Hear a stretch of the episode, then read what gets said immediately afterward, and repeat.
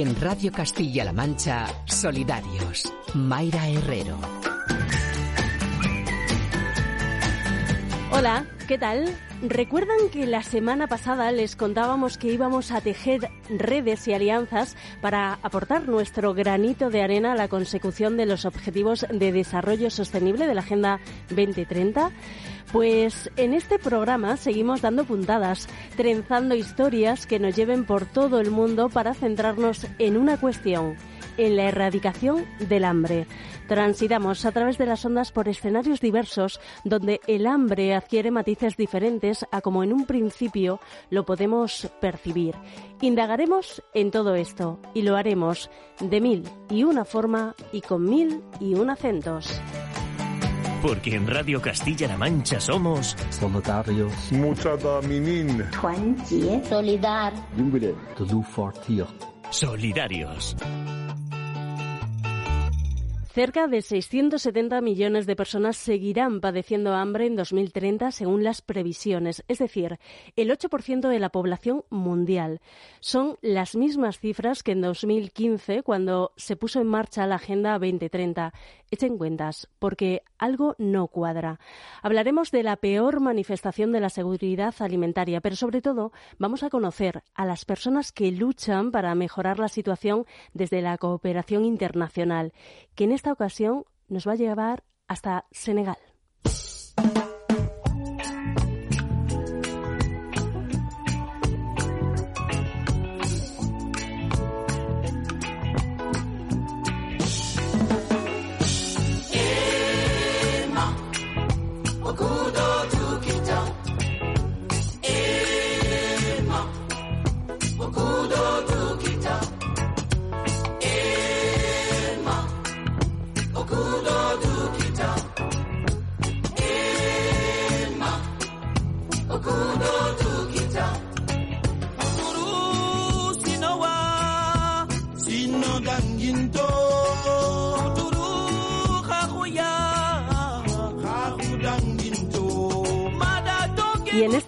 Hacia un país situado en el extremo oeste de África no vamos a estar solos. Vamos a ir de la mano de quienes desarrollan un proyecto para mejorar acceso y consumo de alimentos en una zona rural e intentar garantizar así esa seguridad alimentaria. Antes, eso sí, vamos a saludar a Pilar Villena, responsable de proyectos de la coordinadora de ONGDs de Castilla-La Mancha. Hola Pilar, ¿cómo estás? Hola, buenas tardes, Mayra. Muy bien, gracias. Bueno, ¿con quién vamos a tejer redes o lo que es lo mismo? ¿Con quién vamos a hablar en este programa? Bueno, pues como ya adelantábamos en el, en el anterior programa, hoy nos va a acompañar la ONG Escuelas para el Mundo. Como has dicho, nos van a hablar de un proyecto que han impulsado en Cataba, en una comuna de Senegal. Y para eso, para hablarnos de la problemática de, de esta iniciativa, hoy contamos con Fernando Gutiérrez, responsable de proyectos de la organización. Pues vamos a ello, Pilar, porque en el estudio ya tenemos a Fernando Gutiérrez García Calvo. Hola, Fernando, bienvenido a Solidarios. Hola, buenas tardes, Mayra. Hola, Pilar. Bueno, lo primero que vamos a hacer, Fernando, si te parece bien, es situarnos. ¿Qué o quiénes sois Escuelas para el Mundo? Sí, Escuelas para el Mundo somos una ONG de, que fue constituida en el año 92 en, en Toledo y que tenemos como principal eje de actuación el derecho a la educación. En estos ya más de 30 años venimos trabajando fundamentalmente por el derecho a la educación y también por otros derechos, siempre desde un enfoque o por un componente importante educativo. Mm, Fernando, mm, vosotros promovéis, como nos estás contando, la educación, pero cuando hablamos de hambre, de seguridad alimentaria en esto, pues también tenéis mucho que decir y mucho que aportar. Sí, efectivamente. Nosotros siempre hemos tenido el, el componente de la educación, como digo, como nuestro eje principal pero no podemos olvidar otros derechos básicos para la persona, como es el acceso al agua, el acceso a la salud, el acceso o el derecho a la alimentación. además, unas líneas que hemos fortalecido estos últimos años, sobre todo al nivel, a partir de la, de la pandemia por COVID, porque eh, todos sabemos, y lo has mencionado hace nada, que desgraciadamente la brecha de desigualdad está creciendo en el mundo y en estos últimos años a, partir de, la pandemia sobre todo, se vuelve a incrementar el número de personas que pasan hambre en el mundo. Por eso una ONG como Escuelas para el Mundo, que trabaja por los derechos más básicos de las personas Mm. y en el marco de los Objetivos de Desarrollo Sostenible, no podía olvidar de las personas que realmente necesitan ver garantizado su derecho a un acceso a la alimentación. Lo avanzábamos en la presentación del programa. Desarrolláis un proyecto en Senegal. Cuéntanos en qué consiste ese proyecto.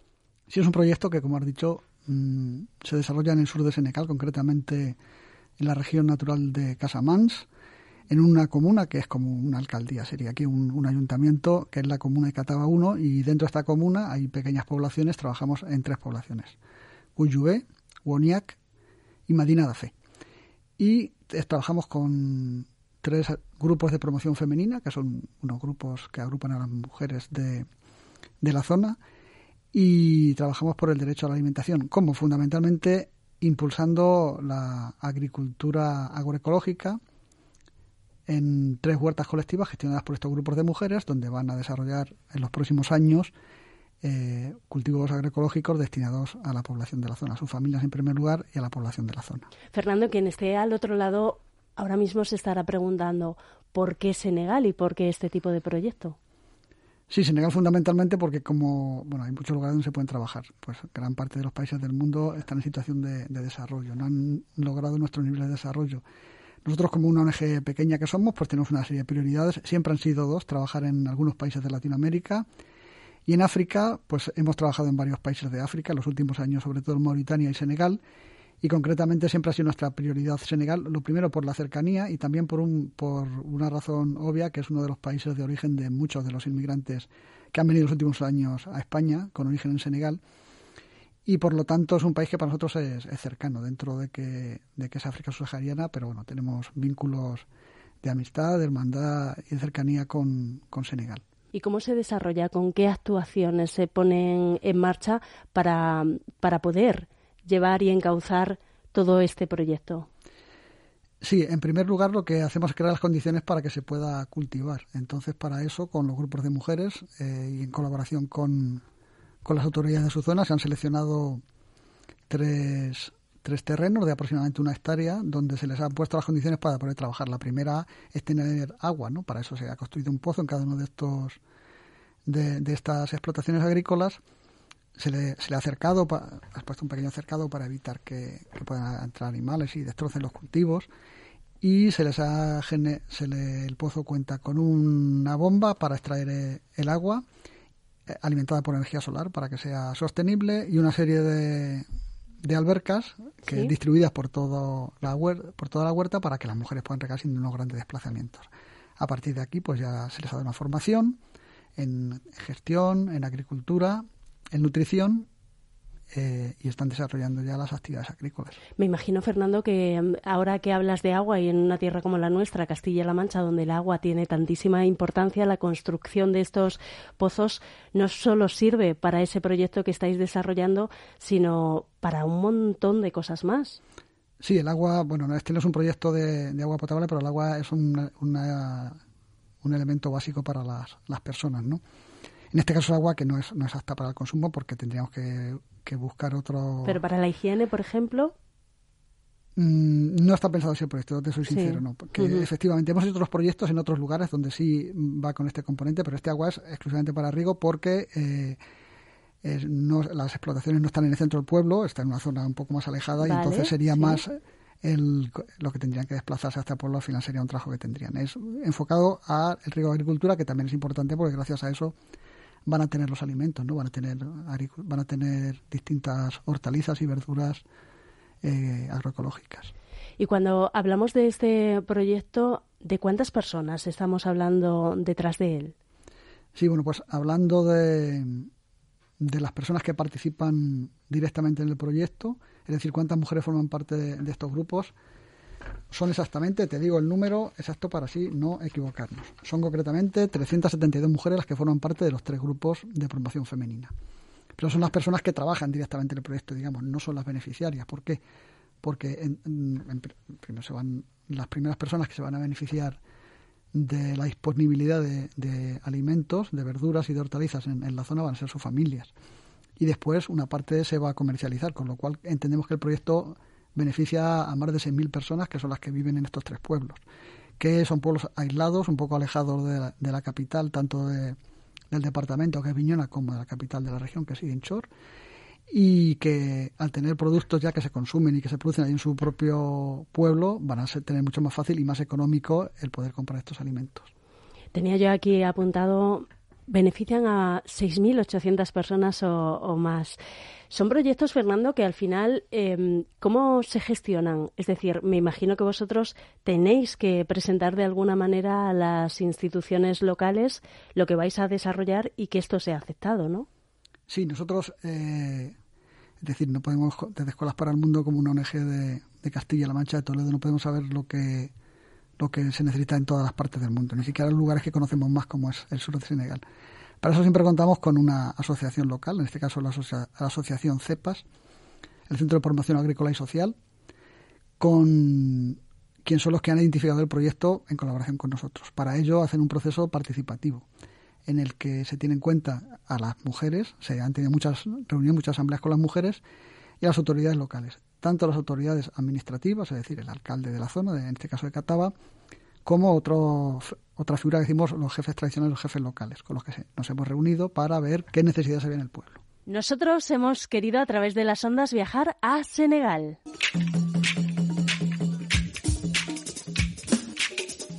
Hablar con la contraparte, la asociación CEPAS. Vamos a escuchar la conversación que hemos tenido con Joseph, el coordinador de la asociación, y esto es lo que nos han contado.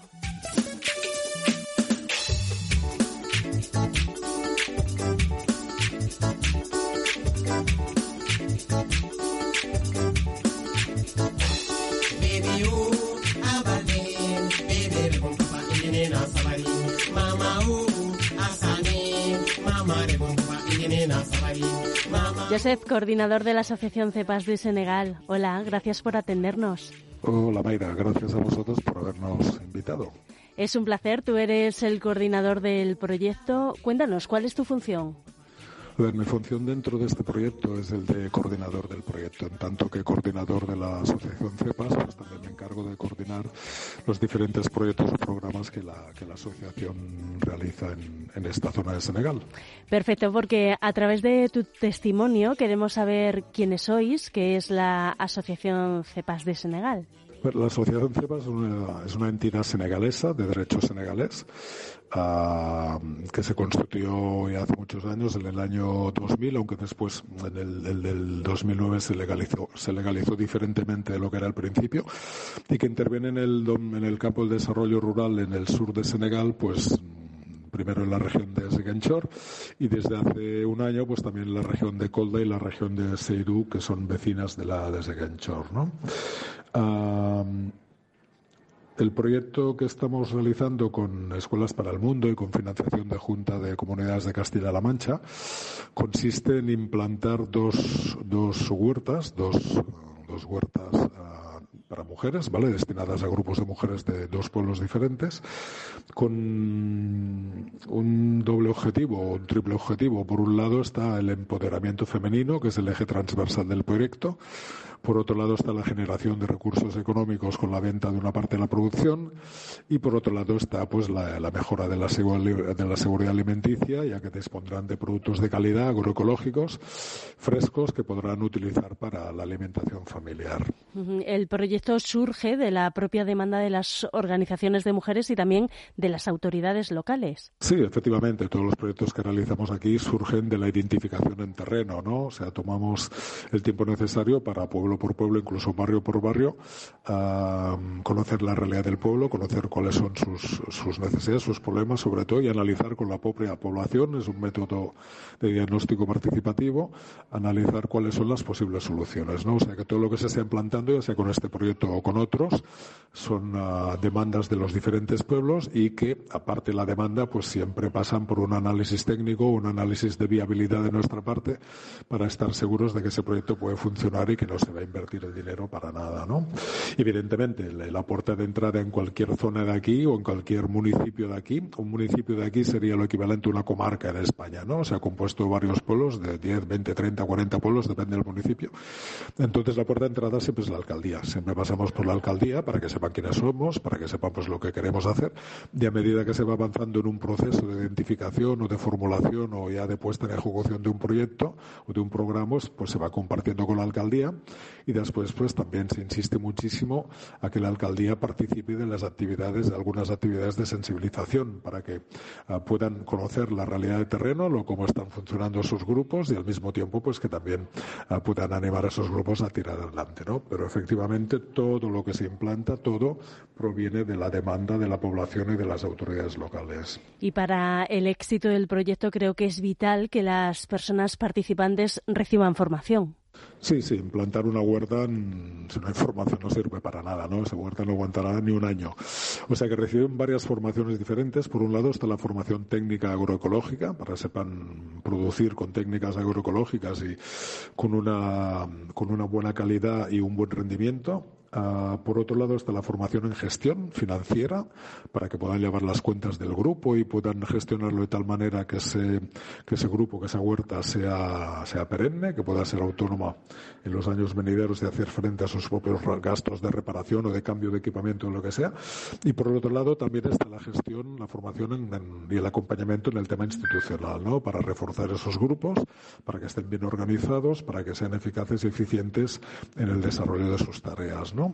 Y aparte de eso, pues hay alguna formación puntual, como es, por ejemplo, la formación nutricional y la formación en técnicas de transformación de productos agroforestales, para que se puedan generar plusvalúas complementarias, haciendo, pues, mermeladas de frutos, ya sean cítricos o silvestres, o zumos, o jarabes, o confituras, o lo que sea, ¿vale? Ya sea de verduras o de frutos de vergel o de frutos silvestres. Y la formación nutricional también es muy importante porque nos hemos encontrado más de una vez que se empiezan a introducir productos que las mujeres tienen curiosidad por introducir, pero después no saben cómo aprovecharlos en casa, o sea, no saben cómo, cómo, cómo prepararlos, ¿no? Con lo cual, pues la formación nutricional, no solo para aprender algunas técnicas culinarias que se puedan aplicar en casa para aprovechar los productos de la huerta, sino también para que se den un, a ver, que, conozcan un poco al diferente valor nutritivo de los diferentes alimentos, ya sean vegetales, cárnicos, etcétera, y también cómo asociar esos diferentes alimentos, ¿no? Y sobre todo los vegetales que van a producir en sus propias huertas. En esa parte está la educación para esos aportes nutricionales, porque los productos hortícolas son para autoconsumo, pero también, como nos contabas, para la comercialización. Bueno, es normal que se venda una parte del producto y otra no. Piensa que estamos en casi 22 toneladas de producto por huerta, en media, en la zona donde se está implantando el proyecto financiado por Junta, ¿no? Ah, claro, 22 toneladas, mm, aunque haya, yo qué sé, 30, 40, 50 mujeres en la huerta activas, no, es muy difícil de consumir. Y entonces, pues estamos en una media de entre el 20 y el 25% de productos que se destinan al autoconsumo, depende de la huerta y depende del producto, evidentemente, porque hay productos que se autoconsumen más y otros que menos, y después el resto que se comercializa y tenemos un, una tasa de pérdida de producto que está en el 0,1 o 0,2%, de pérdida, de pérdida de producto, perdón, que está en el 0,1, 0,2%. Mm, también responde al doble objetivo, ¿no? Uno, a dos de los, de, de las tres finalidades del proyecto. Es, por un lado, generar ingresos que permitan a la gente disponer de más recursos para, para, la economía familiar y, por otro lado, pues mejorar la seguridad alimenticia. ¿Y cuáles son los riesgos para el desarrollo de este proyecto? ¿Tal vez las condiciones climáticas de la zona? Bueno, los riesgos en el departamento de Viñona, que es, la provincia, digamos, al norte de la región de Seguenchor, son diversos en función de la zona, ¿no? Por un lado está, hay zonas que aún están un poco delicadas con el tema del conflicto de la Casa Mans, o sea, que aún no son estables al 100% y de cuando en cuando hay escaramuzas entre militares y rebeldes, etcétera. Por otro lado está el tema del enclavamiento, o sea, durante la época de lluvias mmm, hay, hay pueblos a los que no se puede acceder ni en vehículo 4x4, es que simplemente no se puede porque las pistas están muy inundadas, como es el caso, por ejemplo, de uno de los dos, de los dos pueblos de, ah, afectados por este proyecto, el de Woniak. Durante la época de lluvias, si es una época de lluvias abundante, a partir de un cierto momento ah, no puedes pasar durante uno o dos meses, en coche es imposible pasar y en moto es bastante difícil. ¿vale? Y después, en cambio, a las condiciones mm, climáticas, bueno, el riesgo climático es en todas partes, ¿no? No hay que olvidar que ah, es un problema global Ah, las técnicas agroecológicas, justamente, uno de los objetivos que tienen es de proteger el agrosistema y el ecosistema eh, de, una sobreexposición al riesgo climático. Por decirlo de alguna manera, mm, se pretende con las técnicas agroecológicas hacer los sistemas más resilientes, ¿no?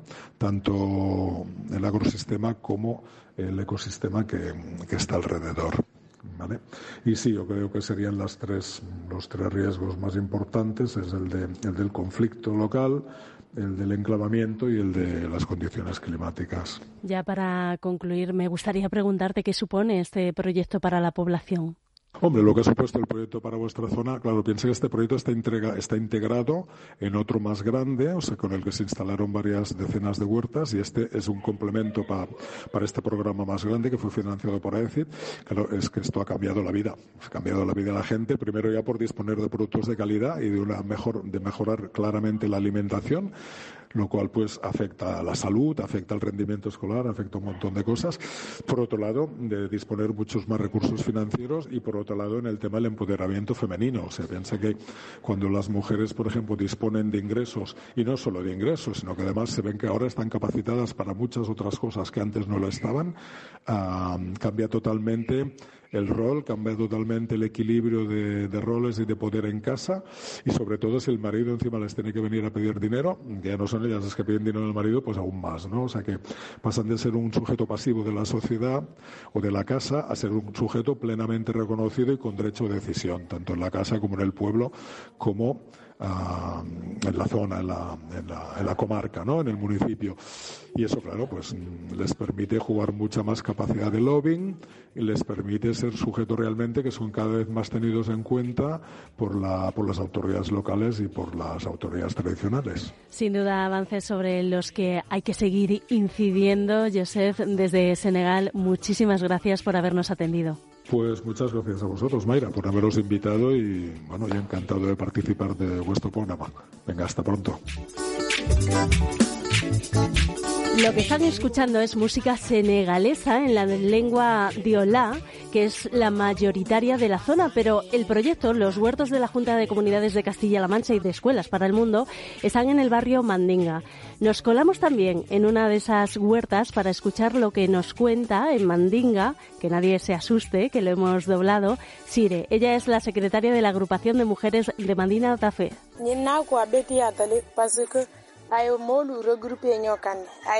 La llegada de la huerta femenina ha unido a las mujeres del barrio y de nuestra agrupación, ya que cada día estamos juntas en la huerta. Permite a las mujeres disponer de ingresos y ser mucho más autónomas financieramente. Permite a las familias disponer cada día de verduras frescas sin tener que ir a comprarlas a otras zonas o pueblos. Merci, euh, secrétaire. Euh, encore, euh, avant aussi l'installation des jardins, quelles sont les activités que les femmes faisaient dans le village. Antes de la huerta solo podíamos fabricar carbón con madera, ir a los campos de arroz durante las lluvias o hacer un poco de horticultura en las tierras de otros. Pero cuando los propietarios nos hacían partir, cuando necesitaban cultivar la tierra, lo teníamos muy difícil para conseguir ingresos y las mujeres solo nos veíamos cuando había ceremonias tradicionales. Bueno, pues ahora eso ha cambiado, lo dice Sire, pero también lo decía Joseph. Sin duda, el proyecto Fernando cambia la vida a la gente. Cuando escucháis esto, ¿qué os pasa por la cabeza? Bueno, lo primero es una gran emoción porque conozco a las personas que están hablando. ¿no? Para mí no son personas desconocidas, aunque hablen en, mandinga o en, francés. El, el promotor del proyecto también lo conozco personalmente pero es realmente una satisfacción saber que estás cambiando, contribuyendo a mejorar la vida de la gente. No vas a cambiar el mundo, pero sí en, esta pequeña zona donde trabajamos, pues estamos haciendo realidad bastantes derechos. Aparte del derecho a la educación, quiero hacer referencia a uno que para nosotros es importante, que es el derecho a la educación. ¿Por qué? Porque la educación, como todo lo que tiene que ver con los cuidados, en muchos casos depende de las mujeres. Y si las mujeres tienen dinero, como generamos con este proyecto, seguramente va a facilitar mucho el acceso a la educación de sus hijos. Entonces, para nosotros realmente el proyecto tiene un impacto muy importante. Ese empoderamiento femenino ¿no? del que hemos hablado en el programa. Fernando, nos quedamos sin tiempo. Te agradezco muy mucho que nos haya servido de guía por el proyecto y también por parte de, de Senegal. Muchísimas gracias. Muchas gracias a vosotros y a Radio Castilla-La Mancha. Pilar, gracias a ti también. La semana que viene, ¿con quién hablamos? Bueno, pues la semana que viene vamos a hablar de un proyecto de, mm, para combatir el desperdicio alimentario. Y bueno, nada, nos vemos la próxima semana y quería daros también las gracias ¿no? a, ti, a Fernando, a Josep Yasire y un abrazo a todos. Gracias, Pilar. Dijo Eduardo Galeano que mucha gente pequeña en lugares pequeños, haciendo cosas pequeñas, pueden cambiar el mundo. ¿Y tú qué haces para cambiarlo? Gente pequeña. Son vuestras historias para hacer un mundo mejor, es lo que queremos conocer a través de vuestros mensajes, audios como el que nos ha dejado Ana. Les hablo desde Villasequilla para contarles la labor pastoral en nuestra parroquia, la de Santa María Magdalena. Cuando los fieles llegan a la iglesia, se encuentran todo perfectamente en orden.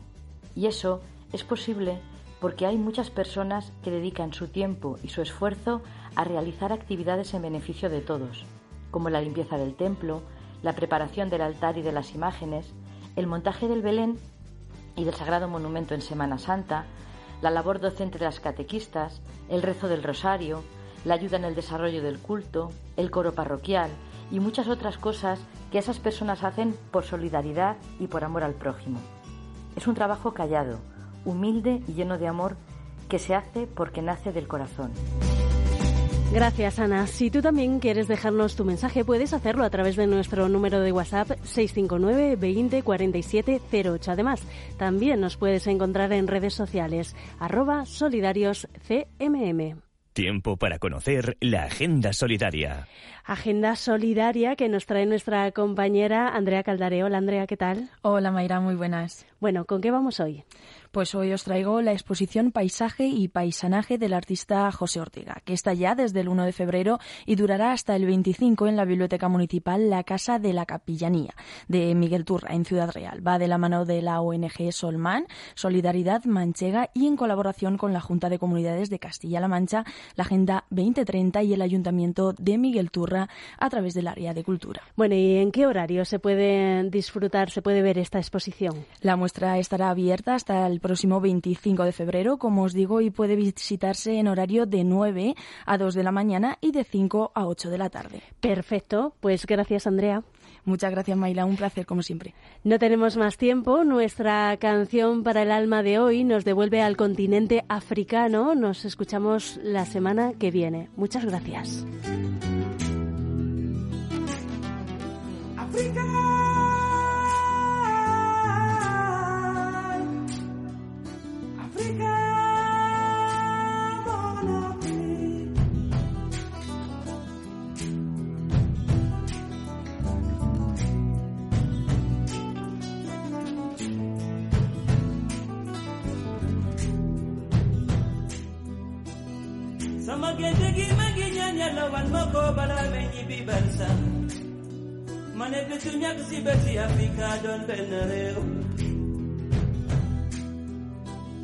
D'ici ou d'ailleurs, nous sommes des enfants d'Afrique.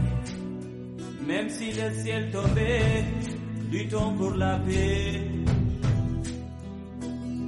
Kon jàmmu Afrika moom lay ñaan jàmmu Afrika mooy suñu naataange.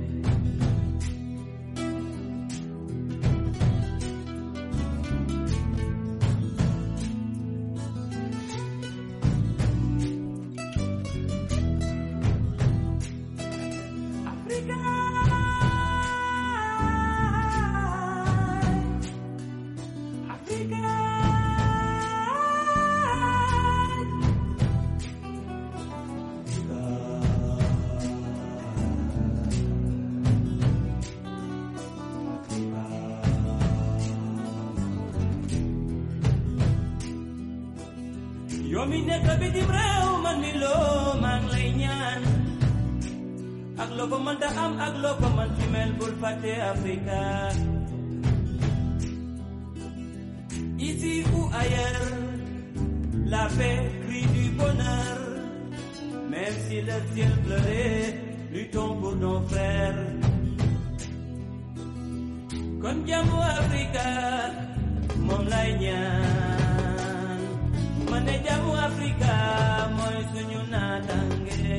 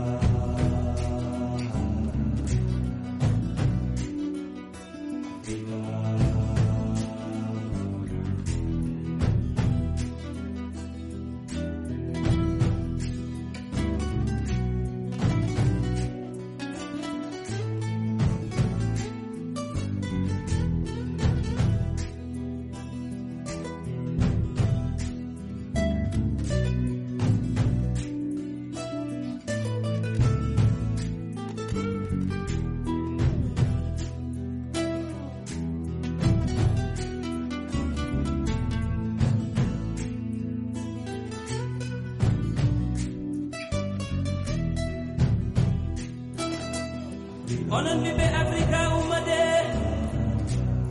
ummade ɗigoɗen leydi men gaccen hasidagal yo allah suuɗen kedi musibaji yo allah adu jam to rwanda yo allah adu jam to burundi. Yo allah adu jam to casamas lawol min jona